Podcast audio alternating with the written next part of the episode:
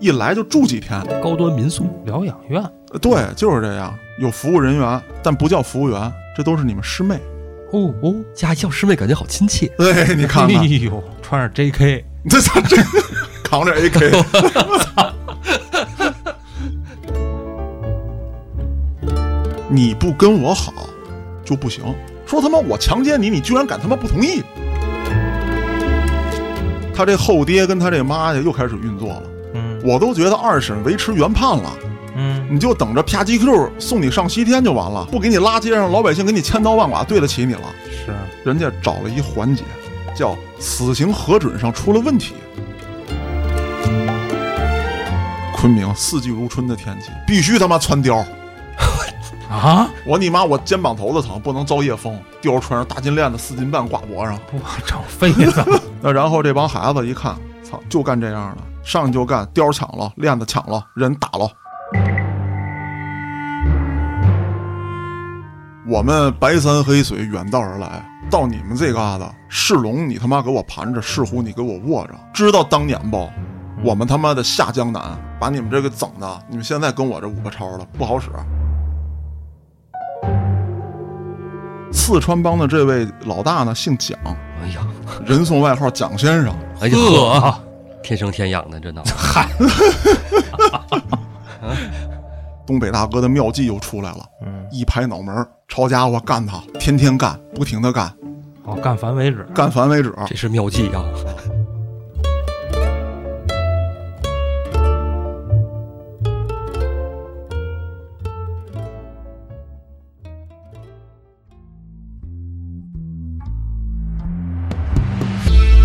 欢迎大家收听《后端案内人》。如果您有比较离奇的案件，愿意和我们分享，可以在微信公众号中搜索“后端组”，里面有小编的联系方式，小编会拉您进我们的微信群，欢迎您到群内与我们聊天互动。我是主播嘉哥，我是小黑，我是道爷，道爷很久没来这个案内人做客了，来过 吗？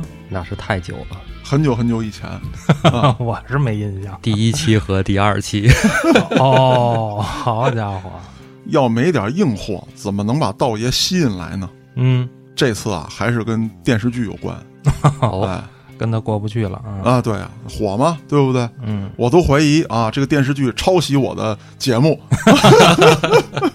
这个不好瞎 说。容易被干死啊。 那么电视剧当中的很多人物案情，其实都是有真实背景的。嗯，这里面呢，大家也有非常多的猜测。是，那今天呢，咱们就讲一个猜测最多的，嗯就是孙兴这个角色的原型是谁。啊，当然，网上呢也有很多的说法，我呢也总结了一下。听我聊完这个案子，大家评判有没有可能是这个人。嗯，这人呢叫孙小果，那大家都是这么想的。啊，对，都是这么猜的。 嗯，那孙小果这人犯过的事儿啊，就是网上一大堆，是，现在也有很多的播客在说他咱上期也说了啊，也提到我了。们也就不赘述了。哎，对对对，简单的呀，把它讲一讲。那今天主要是借着他说一说当年，也就是说九十年代的时候，云南特别是昆明这一旮瘩嗯，这个黑社会这个情况。那不都是毒枭吗？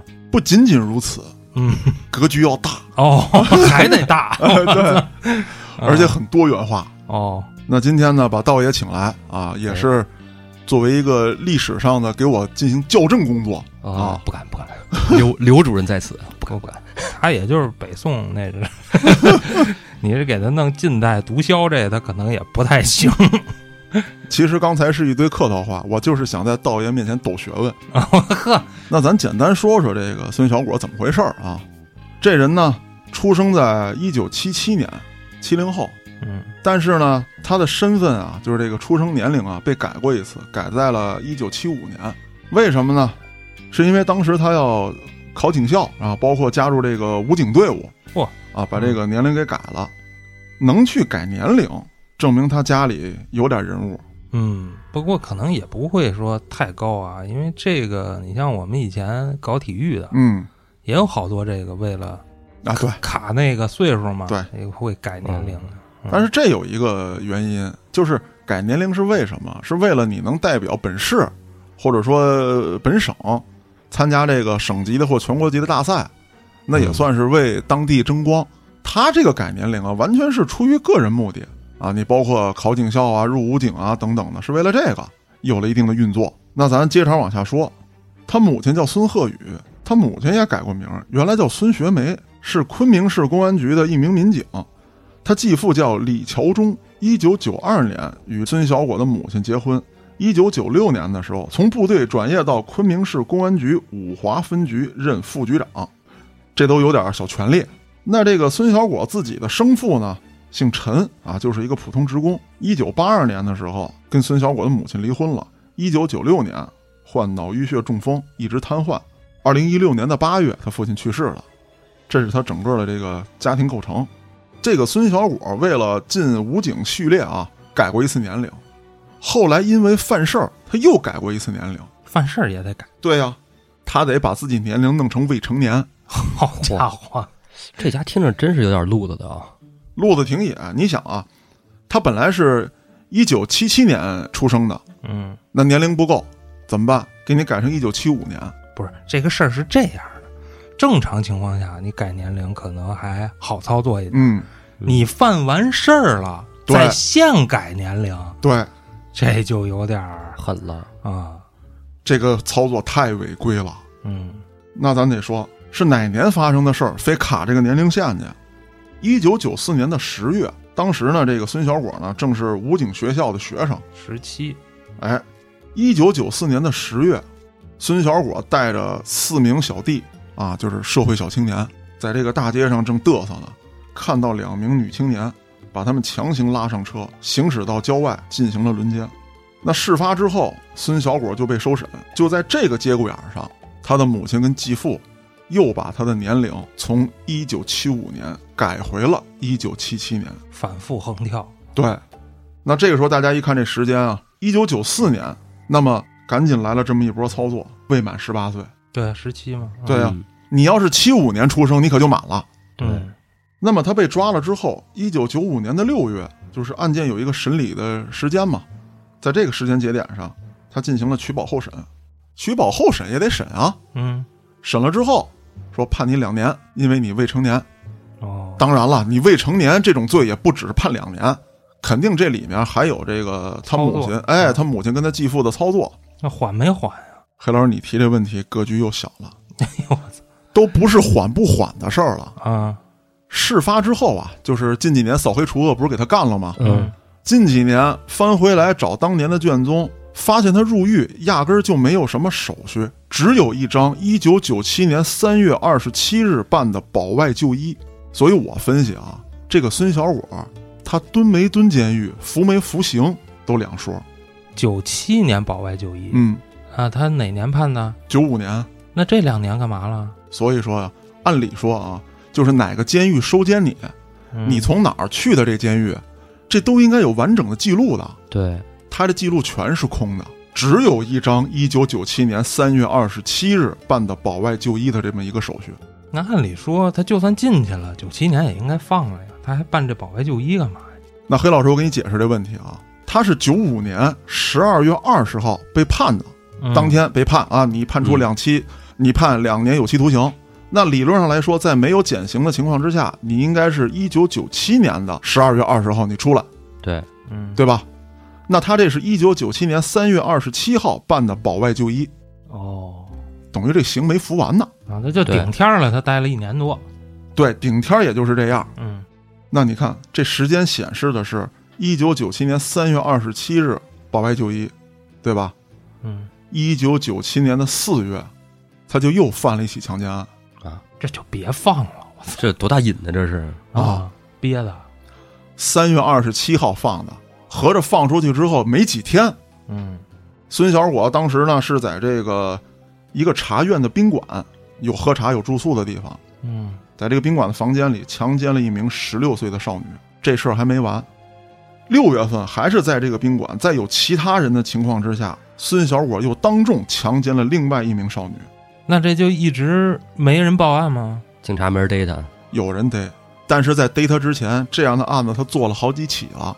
哎，一九九七年的七月，这个孙小果被盘龙区东路的这个公安民警给抓获了。抓获他之后，注意时间啊，七月，一九九七年七月，嗯这警察一看，我操，你丫应该跟他妈监狱蹲着呢，你他妈怎么出来的？”然后才补的这张一九九七年三月二十七日的保外就医手续。我操！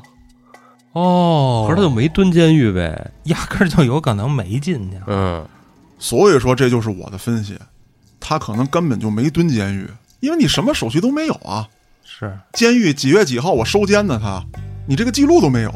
嗯，他补这个了，那就说明其实当时没判缓没错，啊。要不说格局小了呢，是根本就不用判缓，啊，不蹲不去，完了。牛逼！真豪横。据中国法律年鉴记录啊，一九九七年的八月，孙小果至少犯案八起，涉嫌强奸罪、故意伤害罪、猥亵罪、侮辱妇女、寻衅滋事。那这会儿成年了吧？成年了，啊，还改年龄吗？不改了啊，判啊，把这点儿罪过啊拢了包堆儿，全都给他判一块儿。然后当时的警方还向这个社会征集，说谁还遭到过孙小果的残害。那有一个十七岁的少女张某就说了，逼迫我啊说出我表妹跟她男朋友的下落，因为她喜欢我表妹。逼迫我说出来之后啊，她把几个人带到了这个 KTV，咬住这个 KTV 的这个大理石这个哎呀，茶几，还拿这个烟头嗯，烫了这个张某妹妹的乳房，啊那个是吧？我不太好意思说啊，操，他这喜欢的方式很别致啊。这有点变态。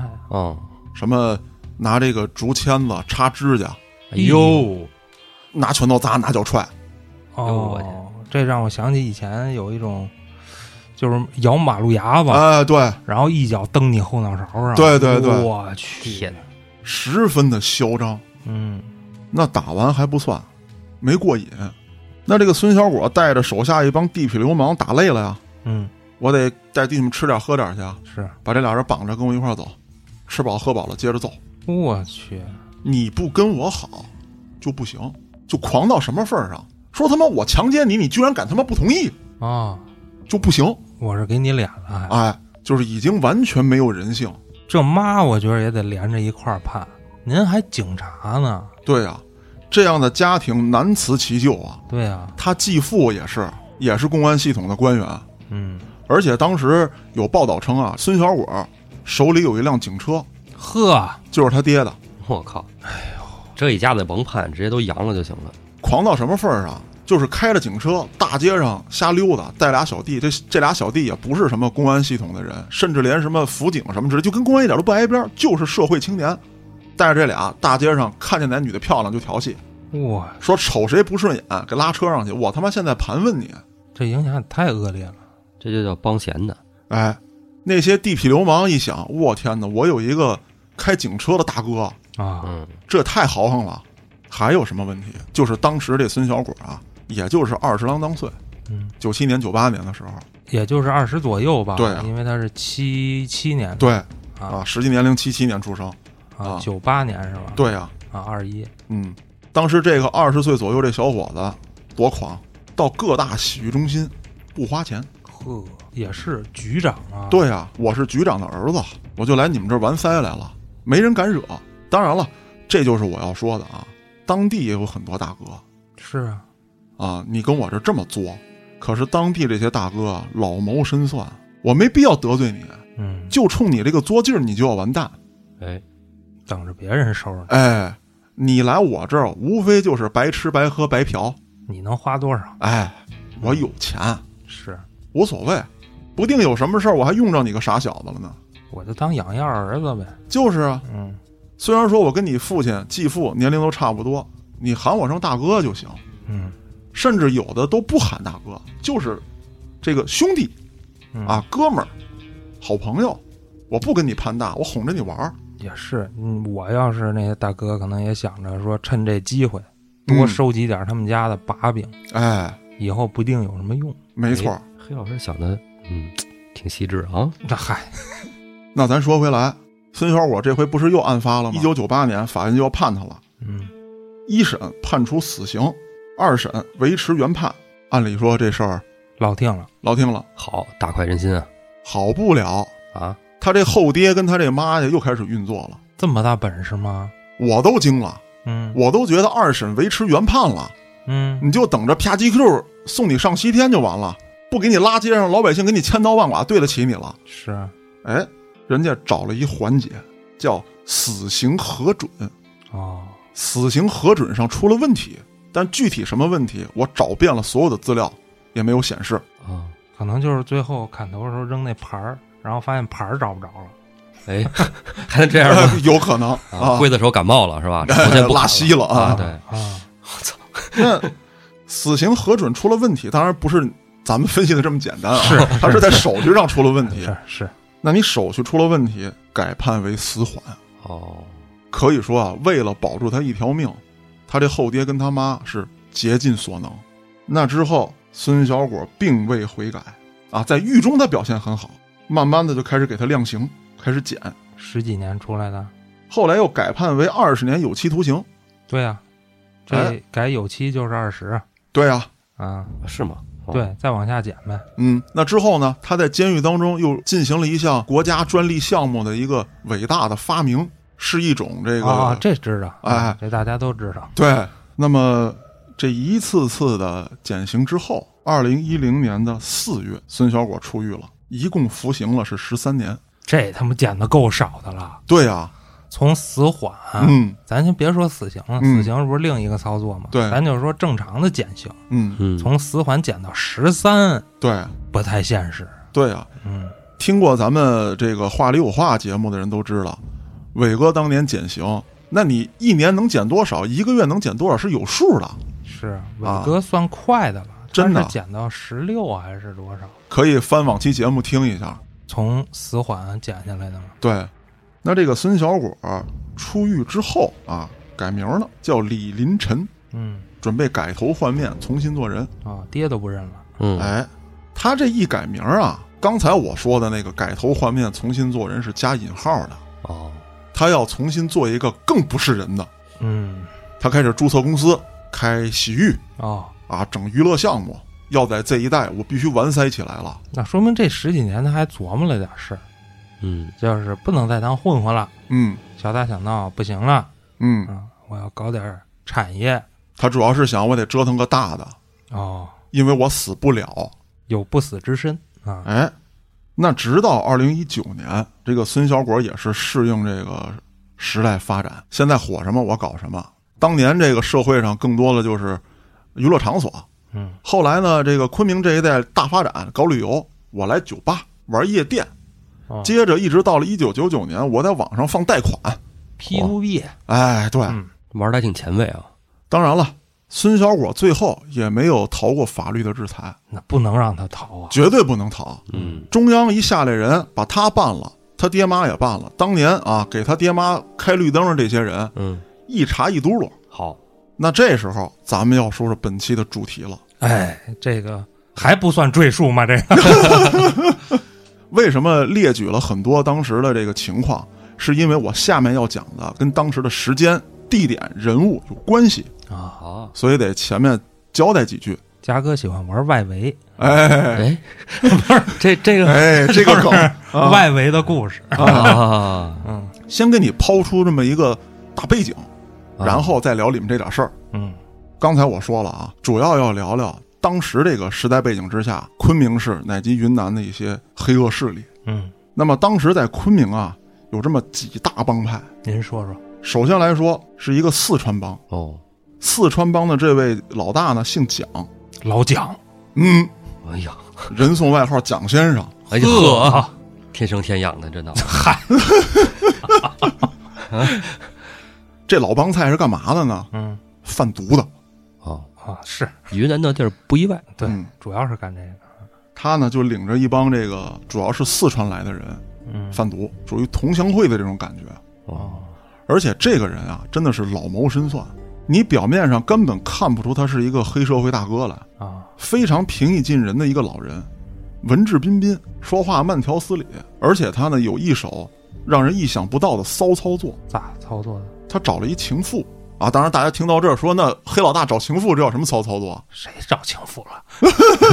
别黑了说，那你你不是可以黑老啊，师吗？可以啊，你藏给我往自身己身上啊上，安的啊！我没说啊，这事儿闹的。谁让你眼神那么奇怪？ 哎，我觉得嘉哥你今天叫我来是有意义的哦， 你看没有？啊，点我他这情妇怎么找的呀？他经常去一个洗脚城，在某一天啊，新来了一个四川姑娘，小妹儿，哎，小老妹儿啊，四川好像都这么叫哈。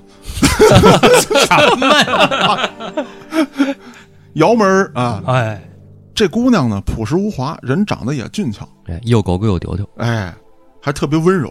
你看看这黑老大呢，就不像这孙小果似的，哎，我就得把你给弄了，盘他没那么着急。哎，我天天去，哦，什么花活都不跟你搞，该正常捏脚就正常捏脚。我跟你聊聊天啊，打听打听你家里啊，啊，一来二去，每次还多给点小费，走心的哎，啊，然后这俩人就搞到一起了。当时的这位老蒋啊，已经四十多岁了，快五十了。这小丫头二十出头，就做了他的情妇了，给这小丫头弄了这个豪宅啊。当时这个老蒋手底下呢，豪车无数啊。是可这丫头出门就打摩的，豪宅配摩的，嗯，为什么？她有一堆好衣服，只有跟老蒋出去的时候她才穿，自己从来不穿。就是这丫头扔到人堆里头，根本找不着。哦，老蒋让他干嘛使啊？带货，哦，我去，并且通过这丫头返乡，他把毒品带到了他们的家乡，等于说这丫头慢慢的就成为了，丫头片子，对了啊，一个新航线啊，没错儿。啊，一条新路，还有就是什么，跟他一起的这些小姐妹们，洗脚城的、嗯，洗浴的、歌厅的，控制起来，对，都干这个了反正你不不是卖你就吸，卖他们呀，嗯，啊！嗯，我靠，就这么操作比我想的还恶啊！啊。为什么这个老蒋能采取这种方式？他要的根本不是女人，他也不缺女人。他岁数也大了，他需要的是一个能干的女人。那大家现在看啊，觉得这老蒋贩毒，那贩毒的人手里一定有枪，嗯，这种军事实力啊，武装力量，按说应该在昆明市完塞了吧，嗯，并不是，还有更完塞的，那就是镇雄帮。嚯，熊都给震了，哎，俄罗斯来的，不是，他们主要是当地人，就是昆明当地人，哦，还有一部分就是来自湖南、湖北的，哦，这些人也是在各地闯荡，来到昆明之后被收入帐下，哦，非常凶残。当然了，你要说从这个买卖上看，好像是蒋先生的更狠，嗯，但是你得想，这个强龙压不过地头蛇，是，你毕竟是外来的。嗯，还有一点是什么？你蒋先生在这儿，你不敢出事儿，嗯，你干那事儿是直接掉脑袋枪毙，一秃噜一窝子的事儿。对，我们这个很可能，我派出几个人顶包，十年八年的给点安家费，我能解决。嗯，所以说，蒋先生做事也很谨慎，不敢跟这个镇雄帮直接冲突。那镇雄帮是干嘛的呢？主要就是搞工程这一块的，哦，比较传统，比较传统，哦，抢工地，弄这个沙子、水泥。嗯，尤其是当时昆明啊大建设，就是九十年代末、两千年左右的时候，哦，起高楼，起高楼，我这盖机场、盖火车站，然后咣咣一顿弄，他们承包了很多大型工程，而且这些人跟政府走得更近，是，跟官家勾结得更紧密。对，要不你这大工程能下来吗？嗯，那么他们有很多的分级，基本上啊，他跟这个老蒋是井水不犯河水，你干你那一块的，我干我这一块的。嗯，手底下这些人如果有这个小弟们之间互相打架、互相什么之类的，大哥们也不参与，唯独就定下一条：我镇雄帮的人不许沾毒品，哦，以保证自己帮派不被渗透。嗯因为老蒋不用跟你打，我给你个小面面，给你个针头，你这就能人控制你，哎就控制你了。对，所以说，这个镇雄帮的老大也特别小心。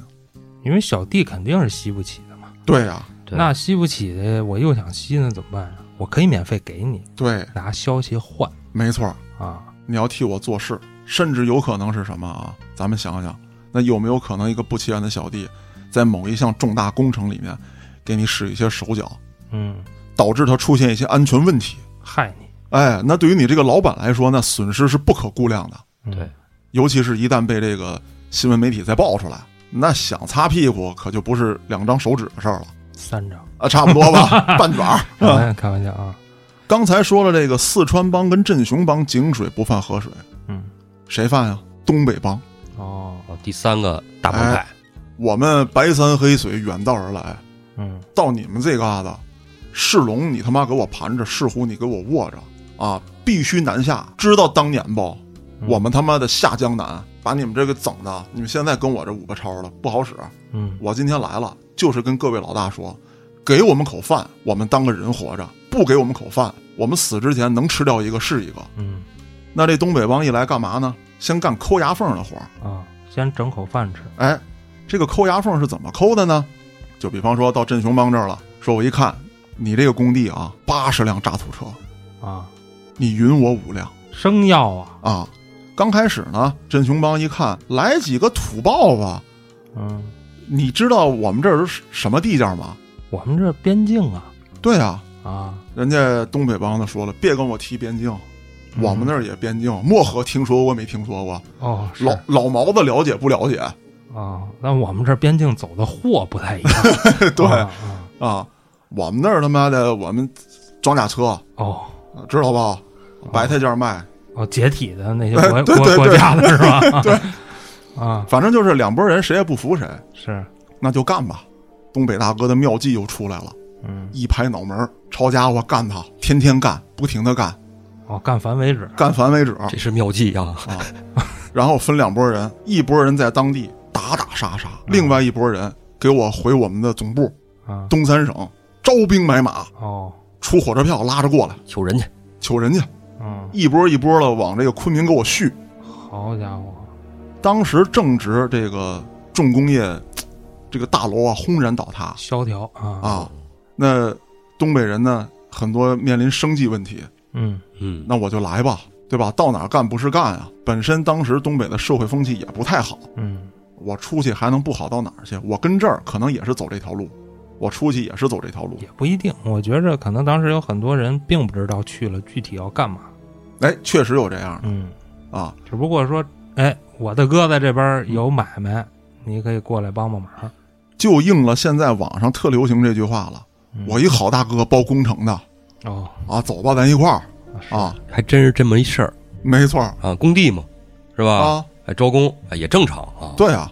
那之后就靠这几年一波人一波人这么续，各个行业这东北帮都涉足，但是呢也很聪明，我抠你疙瘩肉，我又不会让你太疼，嗯，你犯不上跟我这个鱼死网破。对，那这样的话，东北帮有了原始的资本积累，先立住脚。哎，那干嘛呢？开他们比较熟悉的项目， 哦，歌厅啊，三温暖哎，对对对，洗浴中心啊，让大家放松一下这些地方。是，慢慢的发展起来了。这就说到了孙小果当年他到处犯案的这些地点了，哦，有很多是东北大哥开的。那你继父是他妈的局级干部，我在这儿人生地不熟，像老蒋他们盘踞多年，玩的又是那么狠的东西。嗯嗯，镇雄帮跟政府上头也很熟，我没人啊，但是县官不如县管啊，我就在你这个地界上，我就认识你当地公安局的这个局长，好使，那肯定。就开始捧着孙小果啊，你出门我给你派小弟，嗯，你想撑门面给你撑门面，这叫抱大腿呀、对啊，嗯，包括孙小果改头换面换了姓之后，还有一些东北大哥去抱他去，嗯，知道你能出来，证明你的势力还在，你背后的那个台还没倒，我抱你接着管用，甚至说你出来不想干买卖吗？嗯，没钱我有，是你入股，你入的股就是你这名字，干股嘛。哎，钢股就够了，咱们分钱分账。嗯，反正你跟你这儿做出什么事儿来，有人给你扛，我也不怕，对不对？黑道上的人也不惹你，嗯因为你没有涉及到他们本身的利益啊，嗯，对吧？你也没跟他们抢生意、抢买卖，你还可以让人家的生意更稳定啊。没错儿，说白了，我这钱我不给你分了，我也得给上边交了对。啊那么还有一个帮派非常的不长眼，啊！而且特别中二，看漫画的二次元帮，哎，叫猩红帮。哎呦咱们听这名儿调过来是什么？嗨， 我倒没往那儿想，我就觉得这特别兴起。我跟你说，这我分析的一点都没错儿。嗯，他们的老大就是一个初中毕业，在社会上混了两年的一个小孩儿，哦，不是蒋先生，不是啊。最早这帮孩子干嘛呀？嗯，他没有正式帮派啊，就是底层黑社会手下的一帮孩子，马仔，哎，马仔社会闲散的不上学了，嗯，这些破孩子们，啊，今天说这有个打架的，你们去站脚助威去，啊，一人五十，一人五十，发盒烟。嗯那有一回呢，这二货啊就去站脚助威去了，嗯，跑谁那儿助威去了呢？蒋先生开了一个物流公司，还是蒋先生的呀？对呀、啊，这不还是红星的吗？呃这这你看你看打自个儿家去了吧？啊，为什么呢？嗯，当时镇雄帮啊，是因为跟蒋先生之间有一点点小摩擦。哦，他是帮镇雄帮去对啊站岗了。哦哦哦，那反了反了。对，那镇雄帮呢不敢自己派人亲自出面，嗯但又想警告一下蒋先生，说你干这活儿有点越界了，整了帮小崽子就去了啊！没想到啊，蒋先生下手太狠了。那啊是玩枪的，您给对啊我拍一堆五十块钱的过来是几个意思？嗯，你是歧视我吗？蒋先生玩了一手特别漂亮的，你们围吧，在这个物业公司这大楼里面，我们搞 party 哦，喝酒，啊，吃这个好吃的，海鲜大席，嘿，你能怎么着现场直播，现场直播外边弄一大屏幕，啊？哎对，窗帘都拉开饿死你们！啊，那这帮孩子就待不住了。嗯，楼下就站一人儿，这个拿一个麻袋裹着一东西往这门口一靠一站，谁也不知道这里装的是什么，也没有孩子敢上。然后蒋先生吃饱了喝足了，打了一电话说：“这个给我带几个人过来，门口有点乱。哦，”给谁打的呢？给东北帮打的。东北帮不是跟镇雄帮有合作吗？对呀、但是东北帮可不是合作呀，他是跟各个帮派手里抢食儿啊。对他还是扣分儿的那个。对呀、哦，蒋先生打完电话之后，你来就行，钱数好商量。哦就是说东北帮当时也不知道外边围的是镇雄帮的哎，啊。因为镇雄帮派的是小孩儿嘛，嗯嗯嗯，一琢磨你们能怎么着是吧？你打孩子不行，你出事儿，你报警来，一帮孩子也，警察拿他也没辙。嗯，东北帮可不管那套，蒋先生给钱了，那我们必须排场到位，是，就让你知道知道咱东北人办事儿咋地吧？嗯啊，当时楼下围了得有五六十口的小孩儿，这东北帮呢开了一辆面包车过去，下来一帮秃瓢大汉，好家伙，什么话都没有，直接开抡，一个都别跑。打完之后，这东北帮撤了，查不到蒋先生这儿啊。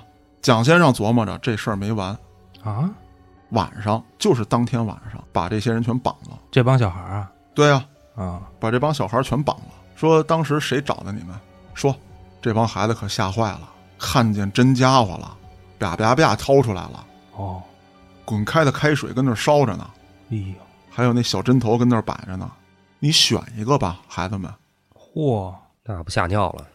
这帮孩子就说了，是怎么怎么回事儿，怎么怎么回事儿，谁谁谁派我们来的，好，带着我去。你比如说，肯定是一个底层小弟嘛，着急的这帮孩子把这个小弟逮过来，当着所有孩子的面儿虐了他一顿，嗯然后你们上手打，就让这帮孩子嗯，你们上手打，把这个人群殴致死。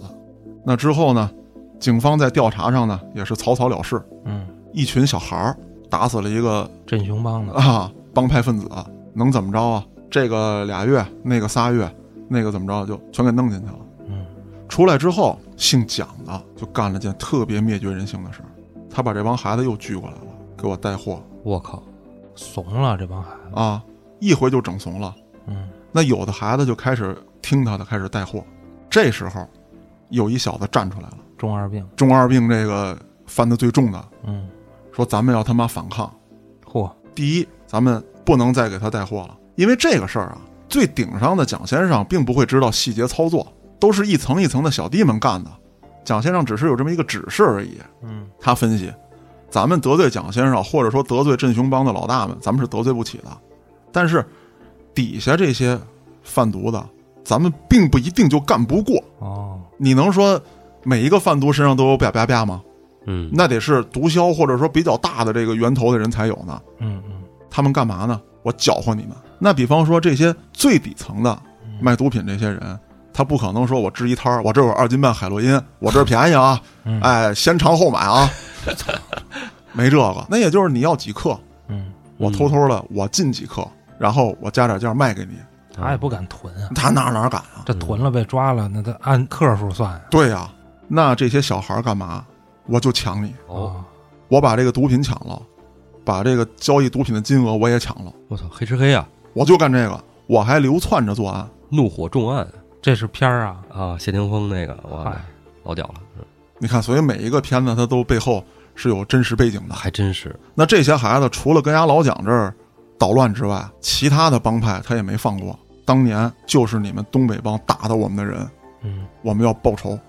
这些社会大哥呀，你看像老蒋这样的，就是很低调，嗯但是很多东北大哥，尤其是比较底层的，不能叫东北大哥了啊，就是这街溜子们哦嗯，嗯，特别招摇，是，啊大金链子、小手表，一天三顿小烧烤。对嗯，你想这个昆明四季如春的天气，必须他妈穿貂。啊， 我你妈，我肩膀头子疼，不能遭夜风，我必须穿貂穿上大金链子，四斤半挂脖上。不整废 了， 我听着颈椎都疼。那然后这帮孩子一看，操，就干这样的，啊上去就干，貂抢了，链子抢了，人打了。哦，慢慢的他们就形成势力了，哎，当然起先的时候他们流动性很大，没几天就这这个出事儿了，那个出事儿就进去了。或者这不干了，哎这后悔了，这呢，，对，要不就是被这个帮派给干掉了，那个帮派又给干了一兄弟，就是这样的。嗯慢慢的，他们毕竟是本地人，也很团结。核心的几名成员啊开始有脑子了，我们不能再这么干了，嗯我们得想一想咱们今后的事情。他们当时就想什么呀？挑唆几个帮派，哦，把你们都挑乱了，你们谁需要人，我接受谁的招安。嚯，想抱大腿呗，对，但是我抱大腿又不能磕头向你下跪，哦，那么着以后我没有话语权。有点像现在这互联网啊，嗯，嗯你干一初创公司，目的不就是被收购吗？啊，你现在说想从头干一 BAT，那是不太可能了。他哎，这对，现在没有 BAT 了，现 在是嗯，现在都是那几个大厂了哈。啊，那又说回来，这事儿又跟谁有关系呢？孙小果。哦，他们发现了这个人物，我抱谁大腿都不如抱他大腿。还真是。你当时不是让这个东北帮给你捧的跟什么似的吗？嗯，但是毕竟这是两个地区的人啊，你们之间还是有一些这个生活习惯上的啊，或者说思想意识上的不一样。嗯，我们是当地长起来的孩子，我们真把你当大哥看。再有，你得有你手底下的兄弟啊，是倒也没毛病，这么说。对不对我我给你传齐了啊，啊，嗯您就直接接收就完了对啊。啊。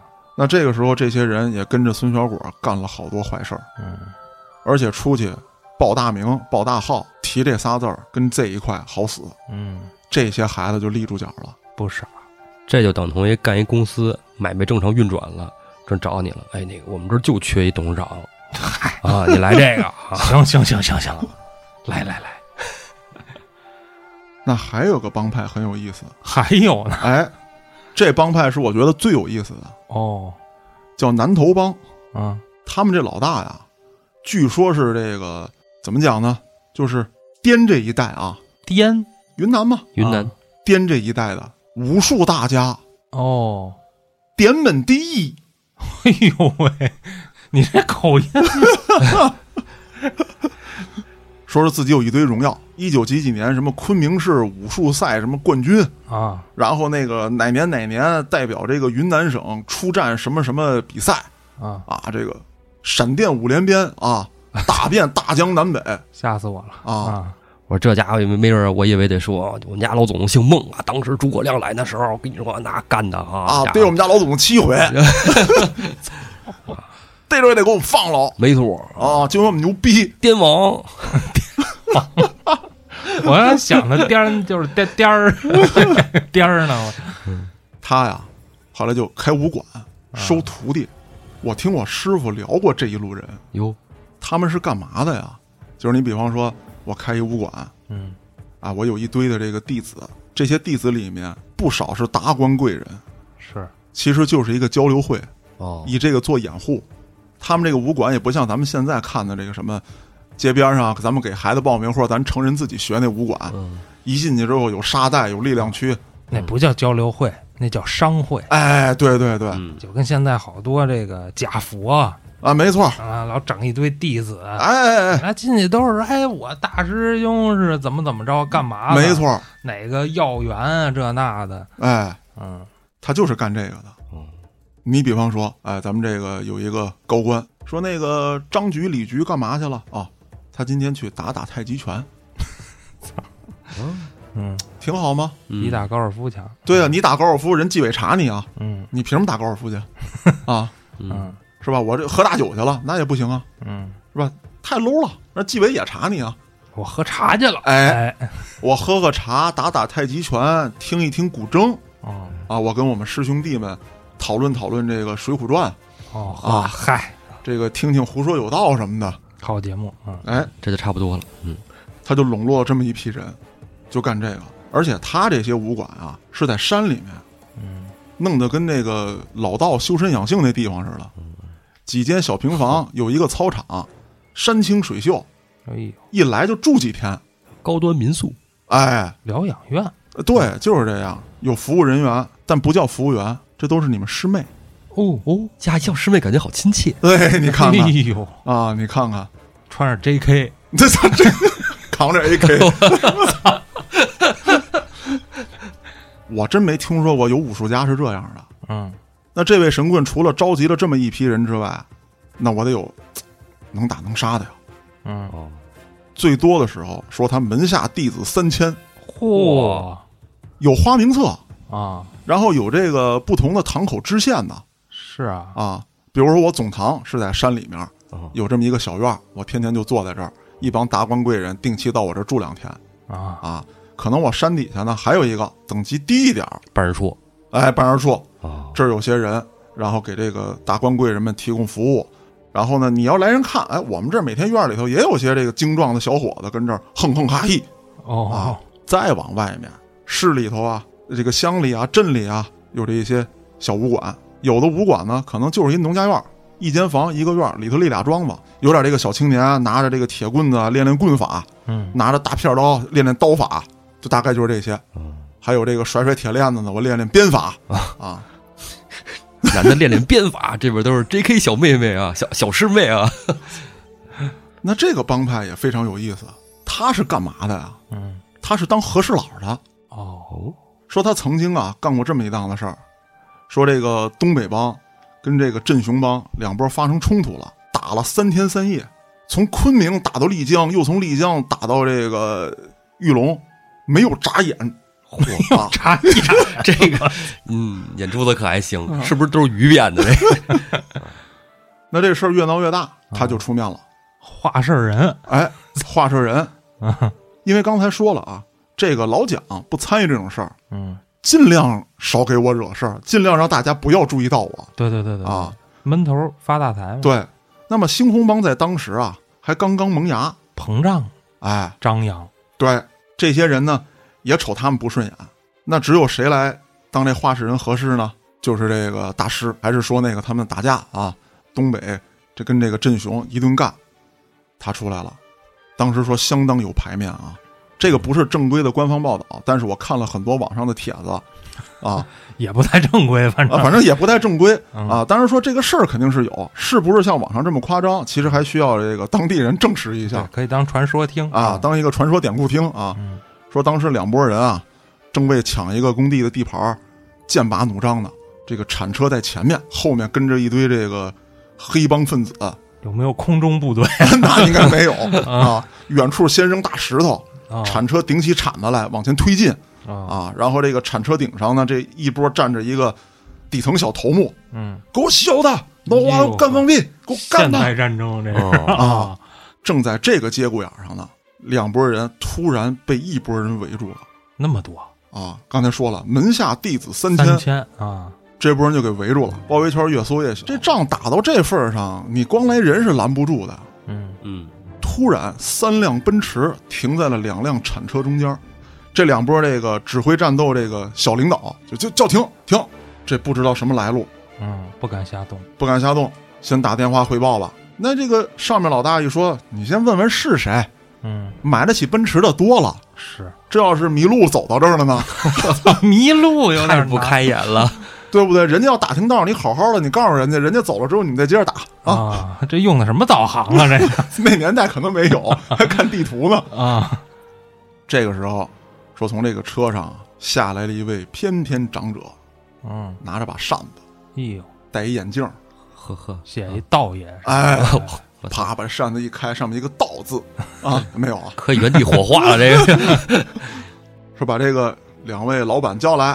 其实说的两位老板就是他们那个前线指挥人员嗯，啊，说我也是受人之托，这块工地是什么什么重点项目，想挣钱，大家一起挣；想捣乱，谁也挣不到钱。那他受谁之托呀？他的徒弟啊，他的徒弟里头是有政府高官的。哦，不想让他们闹事儿了对，啊啊！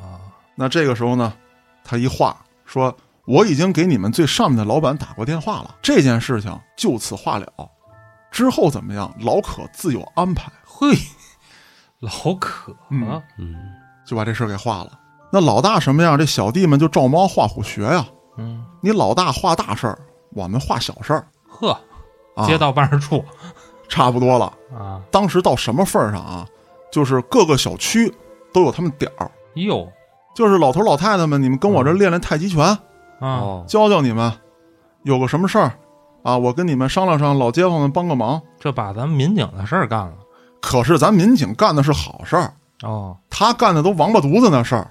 哦，你比方说，这小区里头摆一摊儿啊，这个老张下岗了，嗯支一西瓜摊儿卖卖水果，过来收人保护费来。老张不给，怎么办呢？开个会吧。我的一众拳友们，你们看看，老张站咱这地方啊，打不了拳，是不是？锻炼不了身体。再有一个，他卖这东西不行啊，有问题，都给你们吃坏了。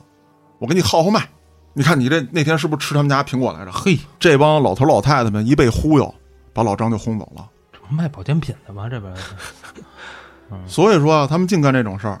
白天一个个人五人六的，一到晚上那也是各大这个娱乐场所玩塞去，啊花的都是老百姓的钱。哦，你跟我白学呀，是不是？嗯，我虽然说不像外头报班似的，你说正规的，人家这武馆一年多少多少钱，私教课一节多少多少钱，是吧？大班什么费用，小班什么费用，嗯这没有，你看着给。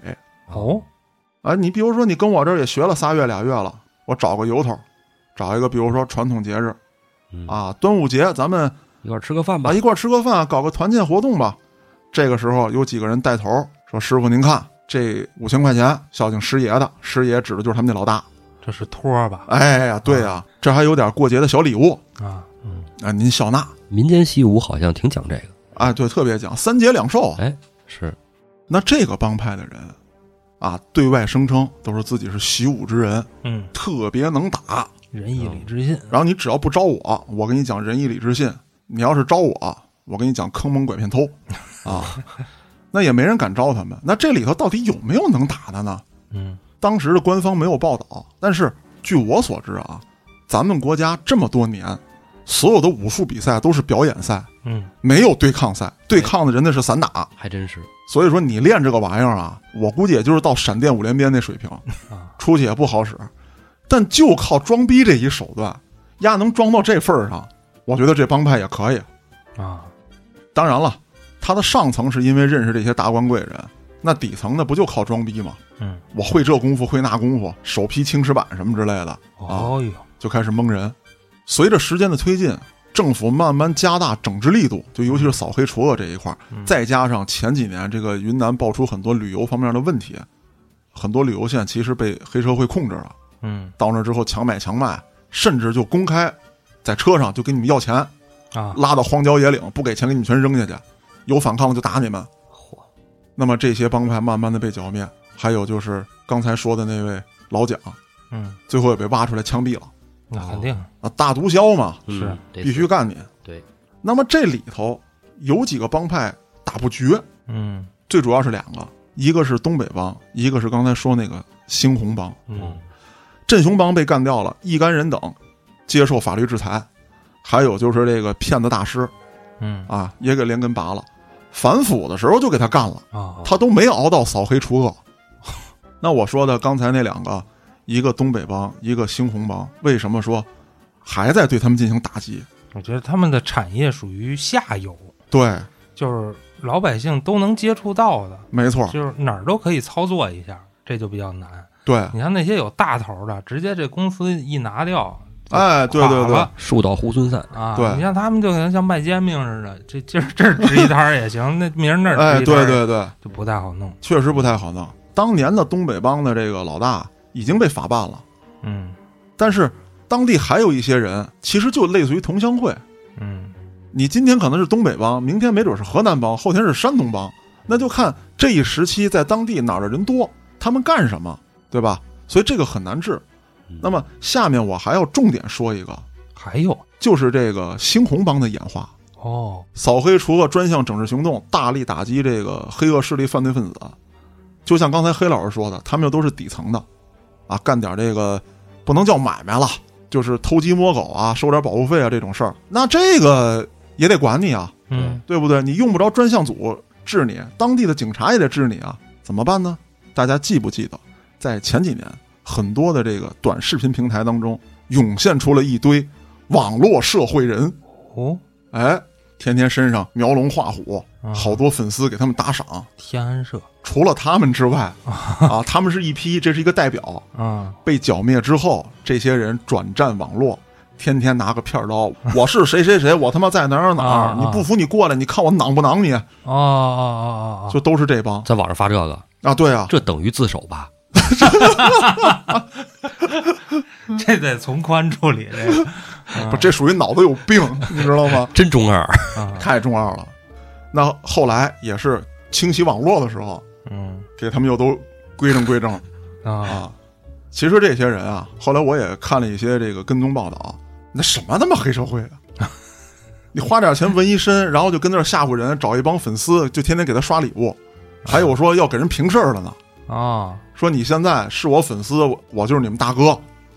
啊！你别这么说，是咱说的接人放我、学操！啊我，操！ 这段掐了，我操！这段掐了，我操！我重新说啊呃，不不用了，就这么着吧， 啊！别抹了，洗不白喽我们不是啊！我操！那好吧，言归正传啊。